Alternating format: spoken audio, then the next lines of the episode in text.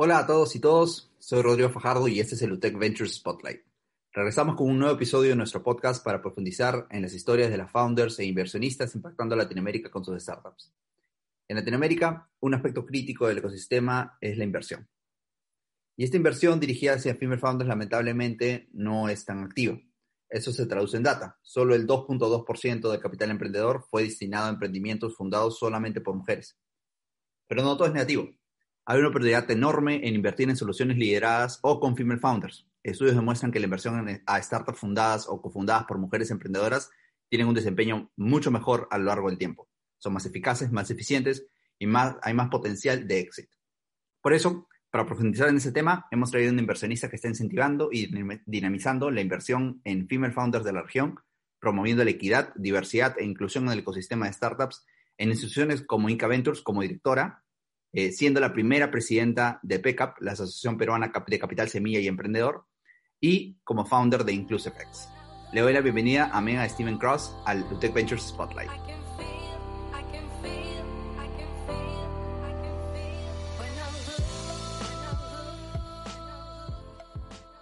Bienvenida Megan, ¿qué tal?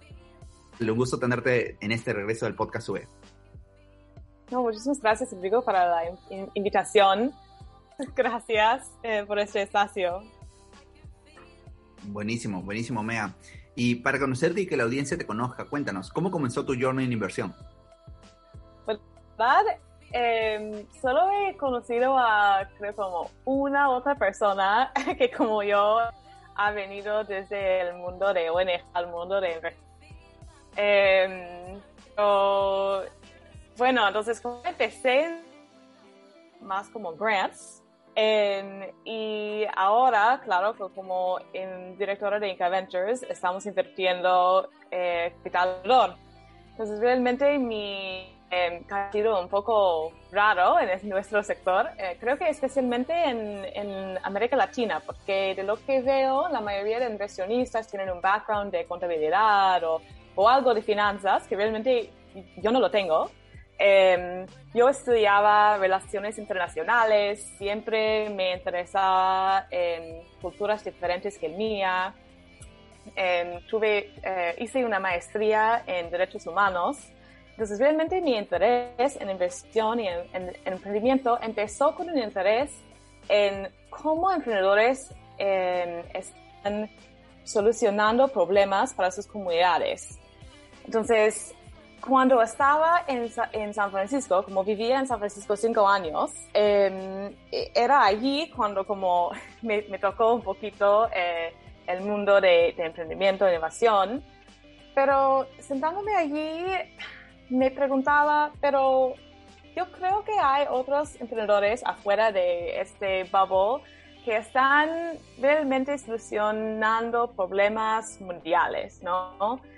Entonces, fue por eso que empecé a, ver y, buscar emprendedores, emprendimientos en América Latina, porque como somos neighbors eh, desde los Estados Unidos, especialmente en California, con México, em, y me interesó saber cómo era eh, emprendimiento en, en otros países, en otros ecosistemas.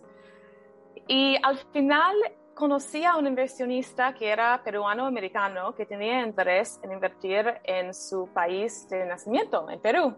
entonces empezamos hablando sobre cómo, qué podríamos hacer. Venimos a Perú, eso fue en enero de 2018, y em, vimos que había una brecha muy grande eh, en, la etapa semilla y decidimos hacer algo sobre eso. Entonces eh, empezamos a invertir, em, hicimos nuestras primeras inversiones ese año y hasta ahora hemos hecho nueve inversiones em, en Perú, Colombia y también en una compañía eh, venezolana, pero domiciliada en los Estados Unidos, que fue por YC. Em, entonces, y desde el inicio em, hemos tenido, tenido este interés en invertir en emprendedores que son, bueno, como se dice en inglés, un poco overlooked, ¿no? Como nuestro interés en Perú era porque eh, mi socio Fernando es Perú. Y supimos también que no había mucha gente que estaba invirtiendo en Perú eh, y queríamos cambiar eso. Entonces, em, desde el inicio hemos tenido ese interés en invertir un poco afuera de, las normas, em, porque realmente creemos que, que, hay turnos para ganar en eso.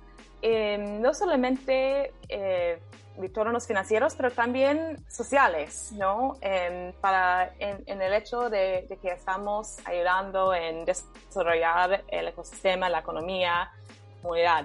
Esperamos. No, me parece, me parece genial y creo que es muy interesante la perspectiva de eh, que llegaste a la inversión en startups porque es el motor más eficiente de desarrollo, más que por el, los retornos. me, sí me, parece me parece súper interesante y creo que también eh, definitivamente eso indica y digamos alinea todo todo lo que has construido a lo largo del tiempo de hecho no nos alcanza la introducción para, para decir en todo lo que haces en el ecosistema a partir de WinVest, eh, Global Woman in EBC, Global Shapers, en verdad hay mil cosas. Si quieren saber más, por favor busquen a, a Megan en LinkedIn para que puedan, para que puedan ver la profundidad de las cosas que está haciendo. Entonces, eh, Megan, quería saber, justo hablando de tus inversiones que has hecho en, Inca Ventures, ¿qué buscas tú en una startup? ¿Cuáles son los, los, parámetros, las, lo, que, lo que tú dices, wow, esto sí va a ser una gran startup, quiero ser parte de este, de ese journey? Primero para nosotros es el equipo, ¿no? Creo que como inversionistas estábamos invirtiendo también, o, como encima que todo, en la capacidad de emprendedores, el equipo emprendedor, en, en, en pivotear cuando es necesario, porque sabemos que probablemente va a ser necesario, ¿no? Como la única cosa que no cambia es que todo cambia. Em, entonces, el equipo es súper importante. También como en Ventures tenemos un enfoque que, que hemos eh, decidido como sobre los, los años, eh, es ese enfoque en FinTech. Entonces, por ahora sí estamos más enfocados en, en startups financieras, por ejemplo, también puede ser PropTech, InsurTech, ¿no? Pero, pero nos interesa mucho ese tema de inclusión financiera. Entonces, por ese lado, cuando estamos viendo em, startups para la posibilidad de invertir, primero nos preguntamos, bueno, ¿eso estaría bajo del, de la eh, para lluvia de, de, FinTech? ¿Sí o no? Em, y después es cuando empezamos a decir, bueno, ¿y el equipo cómo es? ¿Cuál es el tamaño del mercado? Tienen un enfoque en, en sus usuarios, ¿no? Como client first o customer centric. Eso es muy importante para nosotros. Creo que ustedes enseñan en UTEC Ventures, ¿no? Como eh, de design thinking, la importancia de realmente estar súper, súper enfocado en sus clientes, usuarios y, y, que están solucionando un problema que realmente les duele.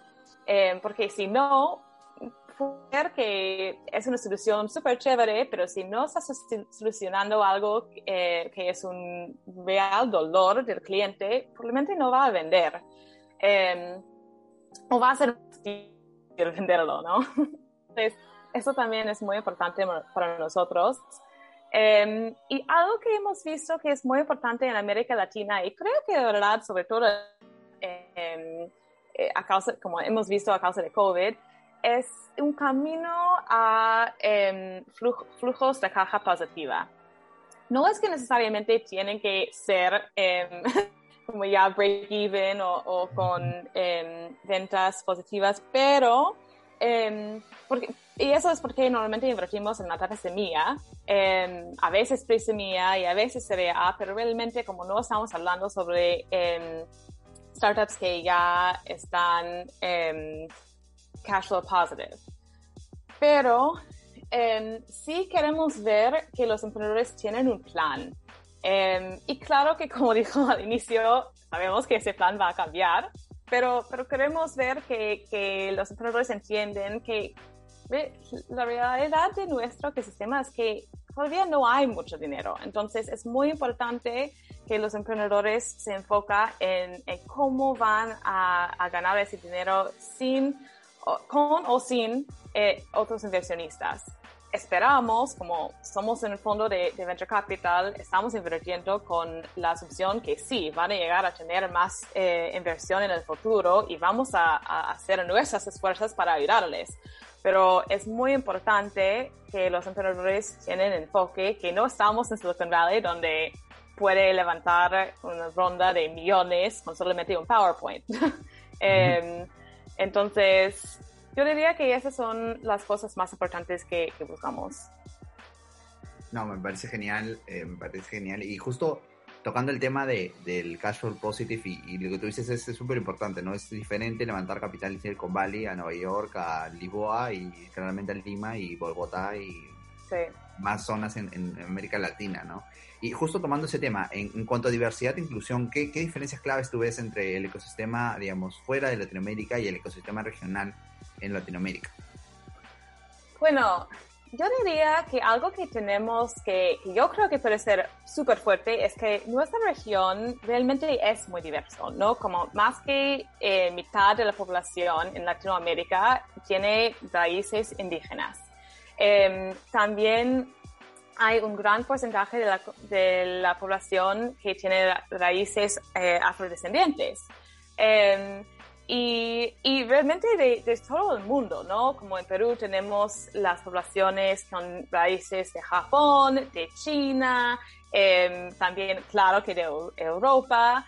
Entonces, creo que la diversidad aquí en Latinoamérica es muy fuerte la pena para mí es que no veo la, esa diversidad en los fundadores que están recibiendo dinero, eh, ni en eh, los em, inversionistas que están eh, desembolsando el dinero. Entonces, eso es algo que nos gustaría ver más. Em, por ejemplo, mi socio Fernando es em, muy orgulloso de ser de descendiente indígena, ¿no? peruana. Y, y, yo como sí, soy, soy una mujer blanca em, y de los Estados Unidos, pero también em, mis, mis abuela, abuelos eh, vinieron de em, Austria-Hungary. Eh, estaban refugees a causa de los nazis, porque mi familia en, el lado de mi padre es judía.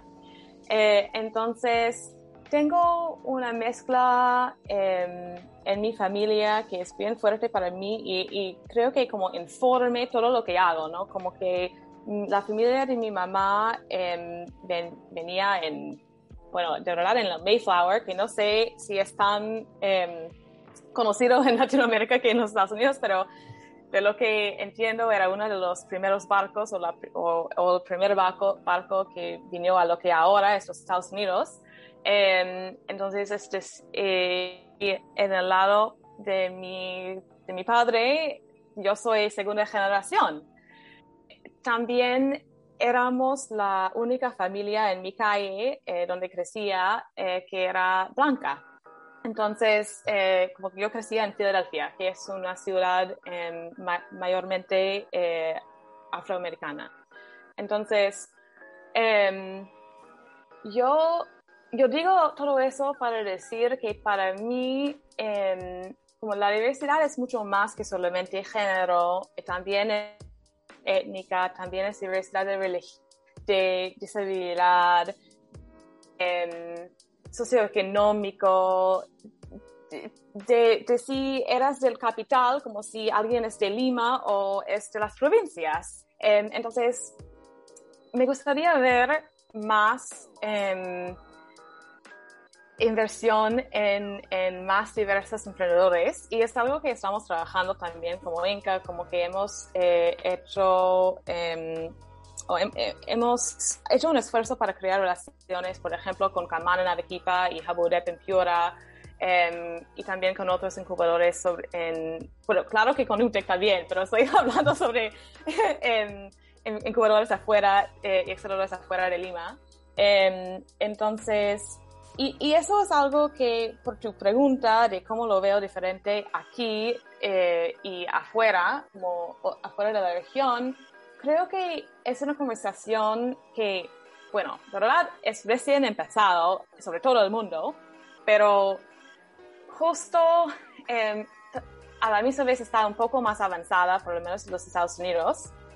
Entonces mi esperanza es que con, con este puente, digamos, que soy entre Estados Unidos y, y la región de América Latina, puedo ayudar en ampliar las voces de las personas que ya están teniendo esas conversaciones y empujar un poquito que nuestro sector junta esas conversaciones, porque ya hay personas que están liderando este cambio, que quieren ver en, la región, solo es que creo que hasta ahora han sido eh, un poco siloed, eh, porque y eso es, donde creo que mi background con las ONGs y también la inversión ayuda, porque la mayoría de las personas que ya están teniendo esas conversaciones son en, el sector de ONG, eh, no en el sector de inversión. Entonces estoy tratando de ayudar, ayudar de crear espacios donde podemos intercambiar eh, y promover esas conversaciones en el sector de venture capital y innovación. Me encanta, me encanta y de verdad creo que sí hay un montón de trabajo para hacer. Y a eso quería llegar también, ¿no? Eh, tú llegaste en el 2018, eh, eh abrieron Inca, empezaron a ver eh, cómo estaba el ecosistema. ¿Cómo ha ido evolucionando estos últimos tres años? de hecho, un año en pandemia cambia las cosas también. se cambia a dar como agarrar una olla y darle la vuelta. Eh, ¿cómo, ¿cómo, has visto la evolución en Perú y en otros países de la región? ¿no? Tú no solo has invertido en, en, Perú, sino en Colombia, Venezuela, eh, bueno, Venezuela, venezolanos en, en pero eh, eh, ¿cómo has visto los ecosistemas alrededor de Latinoamérica? ¿Cómo han evolucionado? Bueno, la verdad, em, creo que enfocando un poquito en Perú, por ahora creo que han, han evolucionado mucho. Em, solo en un año, dos años, un año y medio, aún con, aún con la pandemia. Em, bueno, primero, eh, el fondo de fondos que está lanzando Cofide, es un reto muy, muy fuerte eh, para el ecosistema. Creo que está haciendo que ya hay más interés de fondos afuera en Perú y, puede ser que es solo para el fondo de fondos, pero realmente espero, creo que va a tener un impacto más grande en el ecosistema. Porque antes, cuando yo tenía conversaciones con, inversionistas afuera de Perú sobre las peruanas, siempre me, me, dirían, oh, bueno, sí, me interesa, pero realmente tendrían que estar en, en otros países, por lo menos en México, o, o llámame si vienen a, a Colombia, Chile, ¿no? Y ahora estoy teniendo conversaciones con inversionistas y me estoy diciendo, bueno, sí, no, podría ser interesante una startup que solamente está en Perú. Pásame su información. Em, y creo que esa, eso es un video que he visto solo eh, desde como el inicio de la pandemia realmente hasta ahora. Em, y es posible que eso es a causa de que ya muchos fondos, muchos inversionistas están más acostumbrados a hacer due diligence eh, por Zoom, em, están más cómodos en no eh, conocer a la gente en persona. No sé, em, pero yo creo que también eh, el, el, hecho de que es em, el gobierno está invirtiendo o está como eh, mostrando su interés en invertir en ese ecosistema también está ayudando. Em, también em, algo que me interesa mucho son un poco de las, los programas que estoy viendo en, en otras em, partes del, del país para ayudar a, por ejemplo, emprendedores que puede ser migrante. Por ejemplo, había un programa que, que hizo Camán en Arequipa solamente para em, emprendedores venezolanos que han venido a Perú. Y, y creo que todos los que em, van a estar escuchando este podcast ya saben que el primer unicornio en México es, es eh, y es hecho por em, venezolanos en México, en México, ¿no? Que creo que estamos viendo un poco más que hay posibilidades en, en estas comunidades en, en, promover un poco más integración entre las comunidades, en, en ver em, como, no sé, solo que yo pienso que eso es un, un señal de madurez también. Em, y, y creo que la, el hecho de que estamos más fondos están llegando a, Perú, también es, es, otro señal de que estamos madurando como ecosistema. Eh, también, no sé, como creo que cada semana estoy viendo más startups peruanas que me impresiona con sus fundadores y todo, más fundadores que em, han salido a, los Estados Unidos, a Europa, quieren em, regresar para hacer emprendimientos. ¿Qué está pasando? Creo que sobre toda la región y posiblemente también un poco em, a causa de COVID, ¿no? porque la gente eh, ven que pueden trabajar sobre todo el mundo y pueden hacer algo. Es como justo em, estaba entrevistando a Ricardo Diario de Lumo, em, que es un afrocolombiano eh, emprendedor que eh, la sede de su startup está en Miami. Es su segunda startup de hecho, eh, Angels acaba de invertir en, eh, la iniciativa de Miami de SoftBank. Em, y él me estaba contando, y él ha escrito sobre esto, el poder de desarrollar es que se puede hacerlo solamente con una laptop y una conexión al Internet.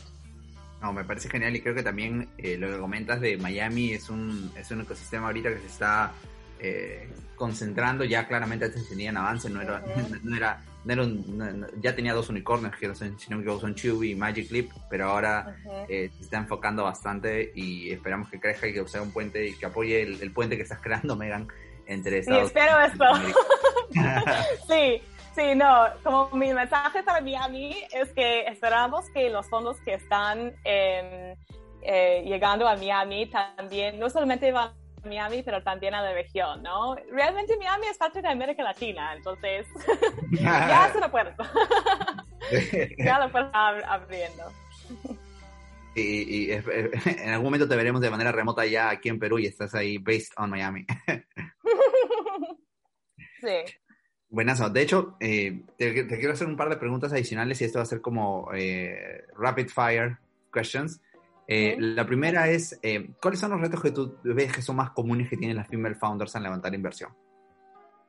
Bueno, primero es todo contra mujeres, que es muy fuerte aquí, ¿no? Em, ya, eso es.